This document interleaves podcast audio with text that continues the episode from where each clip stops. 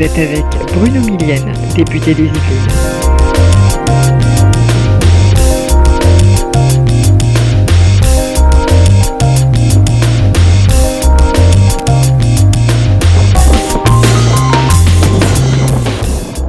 Vous écoutez La Voix démocrate.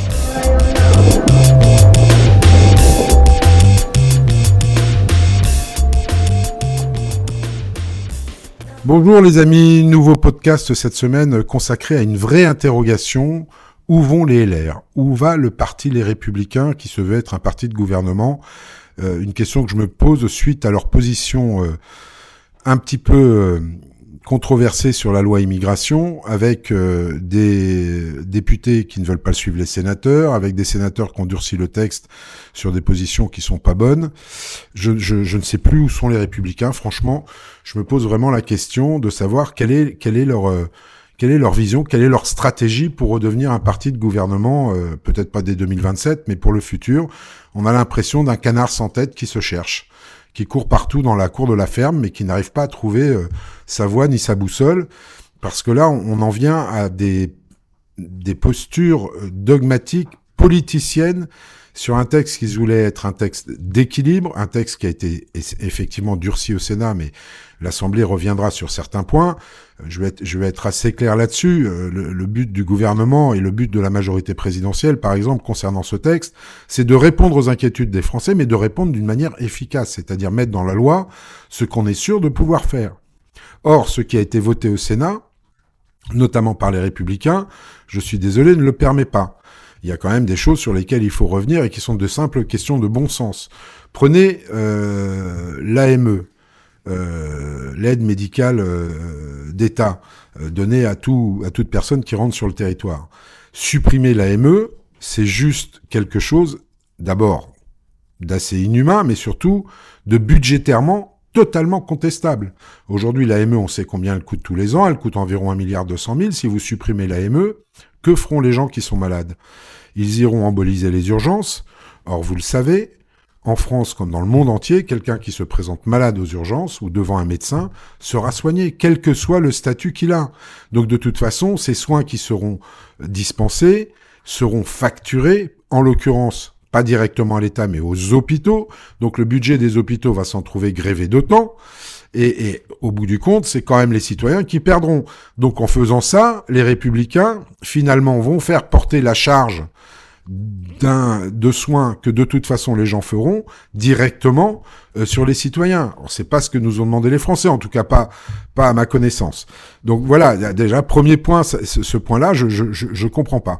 En plus, ça va, euh, c'est diamétralement opposé au rapport. euh, que va rendre ou qu'a rendu déjà euh, Monsieur Stefanini, euh, à qui on a demandé une étude sur l'AME, qui lui précise que effectivement, et pourtant il est du parti Les Républicains, Patrick Stefanini, ça a été le directeur de campagne de Valérie Pécresse, ça a été le directeur de campagne de Laurent Fillon, et lui dit que effectivement, ce n'est pas tenable de supprimer l'AME, ne serait-ce que pour des questions budgétaires et puis pour des questions de santé publique aussi, puisque imaginez, l'AME a été créée pour éviter que des gens rentrant dans notre territoire après des voyages excessivement difficiles, compliqués, pendant lesquels ils ont pu contracter des maladies, des maladies même peut-être infectieuses, ne puissent créer des pandémies. Imaginez qu'on n'ait pas eu l'AME pendant la crise du Covid. Vous imaginez un petit peu les difficultés supplémentaires auxquelles on aurait été confronté.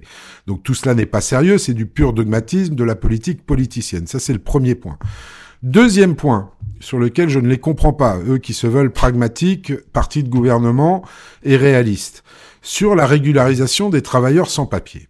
Alors, pour ce qui concerne la, la régularisation de ces travailleurs, il y a trois catégories de travailleurs, je vais être très clair avec vous.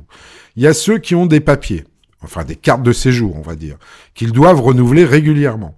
Euh, moi, je vois bien sur mon territoire, il, il m'arrive de euh, traiter à peu près une dizaine de cas comme ça par an, où je suis euh, saisi par des travailleurs en, fin de carte de séjour pour qu'elles soient régularisées le plus rapidement possible afin qu'ils ne perdent pas leur emploi. Ces gens-là, pour la plupart d'entre eux, même pour tous d'ailleurs, ils sont insérés dans la société, ils ont un travail, ils payent des cotisations, qu'elles soient sociales, retraites, etc., dont ils ne verront jamais la couleur puisqu'ils ne sont pas régularisés. Et ils sont, ils ont une épée de Damoclès au-dessus de la tête qui est chaque renouvellement de carte de séjour qui peut poser problème. Et certains d'entre eux sont là depuis 10, 15 ans, peu importe, dans des emplois stables, totalement insérés dans la société. Donc je ne vois pas en quoi la régularisation de ces gens-là pose un problème pour cette catégorie-là. Deuxième catégorie, vous avez des gens, et ça existe malheureusement, qui n'ont pas de papier, qui n'ont même pas de carte de séjour, mais qui ont un contrat de travail. Alors là, il y a une espèce d'aberration, effectivement. Comment peut-on euh, faire un contrat de travail à des gens qui n'ont pas de papier. Ben Aujourd'hui, la loi le permet. C'est peut-être là-dessus qu'il faut travailler d'ailleurs, plutôt que d'interdire la régularisation. Et là, ces gens-là, eh bien, de la même façon, il faut étudier leur dossier, voir quel est leur parcours dans leur insertion sur le territoire pour voir si on les régularise ou pas. Et enfin, dernière catégorie, pardon, ceux qui n'ont pas de papier et qui travaillent de manière illégale, c'est-à-dire qui travaillent au black, on le sait, on va pas se mentir, arrêtons les hypocrisies. Il existe des secteurs entiers euh, en France où ces gens-là sont employés au noir. Voilà, on appelle ça comme ça. Il n'y a pas d'autre mot, sont employés au noir. Là, il y a quand même quelque part une responsabilité de l'entrepreneur qui rentre dans cette espèce de mafia, d'esclavagisme, on va dire, euh, moderne, de gens qui n'ont pas de papier et qui sont des pauvres gens qui, eux, ne demande qu'une chose, c'est travailler et essayer de s'insérer. Je, vous le dis sans naïveté. Euh, tous ne sont pas forcément à régulariser, c'est pas ce que je suis en train de dire, mais en tout cas, il y a quand même la responsabilité de l'entrepreneur. Le fait de proposer que tous ces travailleurs puissent, eux, demander leur régularisation à la préfecture, quelles que soient les trois catégories dont je, dont je viens de vous parler, au moins pour la dernière, pourra au moins mettre l'accent sur le fait que ces gens-là travaillent de manière irrégulière, sans contrat, donc font du travail au noir, et donc ça pourra engager la responsabilité de l'entrepreneur qui les emploie, et donc faire la chasse aussi à ces mafias organisées qui font de l'esclavage moderne. Donc je ne vois pas en quoi ça peut heurter la sensibilité des républicains qu'on fasse des choses comme ça. Dernier exemple sur cette loi, puis après j'en aurai fini, mais dernier exemple sur cette loi, on va renvoyer tous les délinquants chez eux. Mais c'est un mensonge. C'est tout simplement un mensonge éhonté. On ne renvoie pas les gens chez eux comme ça. Il faut un laissez-passer consulaire, que ces délinquants soient arrêtés, qu'on engage des procédures d'expulsion. Aucun problème pour autant qu'ils soient étrangers, d'accord? Mais la plupart d'entre eux, c'est pas des étrangers, c'est des Français euh, d'origine euh, d'autres pays peut-être, mais la plupart d'entre eux sont pas des étrangers. Admettons, donc ce sont les, étrangers. Si on, si on prend uniquement le cas des étrangers, très bien, arrêtons-les, étudions leur dossier, faisons une demande d'expulsion, ce qu'on appelle un OQTF, une obligation de quitter le territoire français. Et puis, euh, il se passe quoi à ce moment-là? Ben, Il se passe comme ce qui se passe pour tout le monde, tous les délinquants qu'on veut renvoyer dans leur pays, il faut un laissez-passer consulaire. Donc, dire qu'on va renvoyer tous les délinquants chez eux est un mensonge éhonté parce qu'on ne pourra pas le faire. Alors après, il faut peut-être des peines de prison euh, complémentaires, il faut peut-être effectivement euh, être plus dur sur les sanctions juridiques, mais faire croire aux Français qu'on va faire des charters de délinquants qu'on va renvoyer chez eux comme ça en claquant des doigts, c'est totalement faux. Cette loi, elle est importante parce que ce qu'avait proposé Gérald Darmanin à la base, le gouvernement, c'est pas pour défendre le gouvernement, vous savez très bien quand il y a des choses qui vont pas, je le dis. Mais c'était, c'est la première loi que je vois qui soit vraiment équilibrée. C'est-à-dire que cette loi mettait face à face les incohérences de la gauche et de la droite sur les parties non réalisables et non efficaces de l'application de la loi. Ce que j'ai proposé à la première ministre et ce que la majorité a proposé est assez simple, c'est de pousser les curseurs à droite comme à gauche au maximum de ce qu'on peut faire dans, ce qui est réaliste de faire et efficace pour la nation. Donc toutes ces mesures, toutes ces soi-disant lignes rouges n'ont qu'un but, faire tomber le gouvernement pour obliger la première ministre à dégainer le 49-3. Et donc quoi après? Et donc quoi après? Eh ben quoi après Je veux vous dire, c'est très simple. Quand il y a un 49-3, le gouvernement présente sa démission, le président l'accepte ou pas. D'ailleurs, il n'est pas obligé de l'accepter, mais enfin, le, en admettant, de tradition, le président accepte euh, la démission du gouvernement. Euh, bon, là, évidemment, euh, pas de possibilité, encore qu'il légalement pourrait le faire, constitutionnellement il pourrait le faire. Donc on change de Premier ministre, très bien. Qui? On ne sait pas. Le mouton à cinq pattes, je pense pas que le président l'ait trouvé, sinon il l'aurait fait avant. Et, euh, on renomme un gouvernement. Ça, c'est la première des solutions. donc du coup, les républicains auraient résolu quoi? Rien du tout. Euh, si tant est que leur motion de censure puisse être votée à l'issue de à l'issue du texte euh, s'il est voté par le Parlement.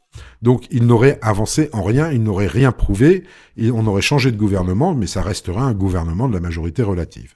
Ça c'est premier point. En admettant que le président, et je peux vous garantir qu'il ne le fera pas, et qu'il n'en a pas du tout envie, dissolve l'Assemblée. Le résultat, c'est lequel pour les républicains? Ils sont 60 ou 62 euh, députés aujourd'hui à l'Assemblée nationale. Vous croyez que les 62 vont retrouver leur siège? Ben non. Ils vont revenir encore plus affaiblis qu'avant. Qui va être le grand gagnant d'une dissolution s'il y a des législatives anticipées? Ce sera le Rassemblement national qui reviendra en force à l'Assemblée nationale avec pas loin de 200 députés. Donc tout le monde y perd, les républicains y perdent, la majorité relative aussi, la gauche aussi qui va perdre des sièges. Donc c'est un c'est un coup d'épée dans l'eau. Donc c'est en cela où je vous dis je ne comprends pas bien euh, quelle est la stratégie euh, des républicains aujourd'hui de vouloir absolument faire tomber le gouvernement parce que c'est leur seul but? Ils sont pas en train de travailler sur la loi pour le pour l'intérêt général ou pour le bien des citoyens. Ils sont en train d'essayer de faire un coup politique pour montrer qu'ils existent au risque de eux-mêmes de disparaître. Moi, j'ai quand même, en termes de de, de, de suicide assisté, euh, j'ai connu euh, des choses plus faciles à faire que ce qu'ils sont en train de faire. Et surtout, ça n'a, pas de sens. Ça n'a aucun sens pour une opposition républicaine dont on a besoin quand on voit les outrances qui sont balancées à la fois par la France insoumise et par le Rassemblement national. Donc, pour moi, c'est incompréhensible. Je ne sais pas où ils vont. Ils sont en train de s'auto-suicider. Je ne sais pas si ça se dit ça, mais en, en tout cas, on, voilà, c'est comme la secte du soleil. Voilà, le, grand Manitou a décidé qu'on allait tous mourir ensemble. Et ben voilà, on fait un auto dafé, on se met tous dans le feu et on brûle tous ensemble et on est content. Il n'y a plus rien. C'est incompréhensible cette stratégie euh, des républicains. À l'inverse, je pense qu'il aurait été plus intelligent de la part des républicains de d'essayer de travailler en bonne intelligence avec la majorité, d'accord, en gardant des lignes de fracture ou de différence avec, avec le gouvernement. Il n'est pas question de les fondre dans la majorité relative, mais il est simplement question euh, qu'ils puissent amener leur part au travail législatif sur des choses concrètes, efficaces, réalisables pour les Français et qui font sens pour l'intérêt général. Bon, ça, visiblement, ils sont pas prêts à le faire. Enfin, il va falloir qu'ils se posent quand même vraiment la question, parce qu'à continuer à agir comme ça, en 2027, c'est sûr qu'on court vers la catastrophe annoncée. Donc voilà, je voulais vous faire part de ces quelques réflexions sur les républicains. Regardez bien, si vous en avez l'occasion, quand même, le texte concernant euh, l'immigration qui va être présenté par le gouvernement. Euh, il faut qu'on fasse des textes qui soient à la fois réalistes, à la fois efficaces, c'est-à-dire applicables, et qui répondent aux préoccupations des Français, mais arrêtons de faire croire aux Français des choses qui ne sont pas vraies et qui ne se produiront jamais. Voilà les amis, c'est tout pour cette semaine. On se retrouve la semaine prochaine. Bye bye. Vous avez écouté La Voix démocrate. C'était Bruno Millienne, député des Yvelines.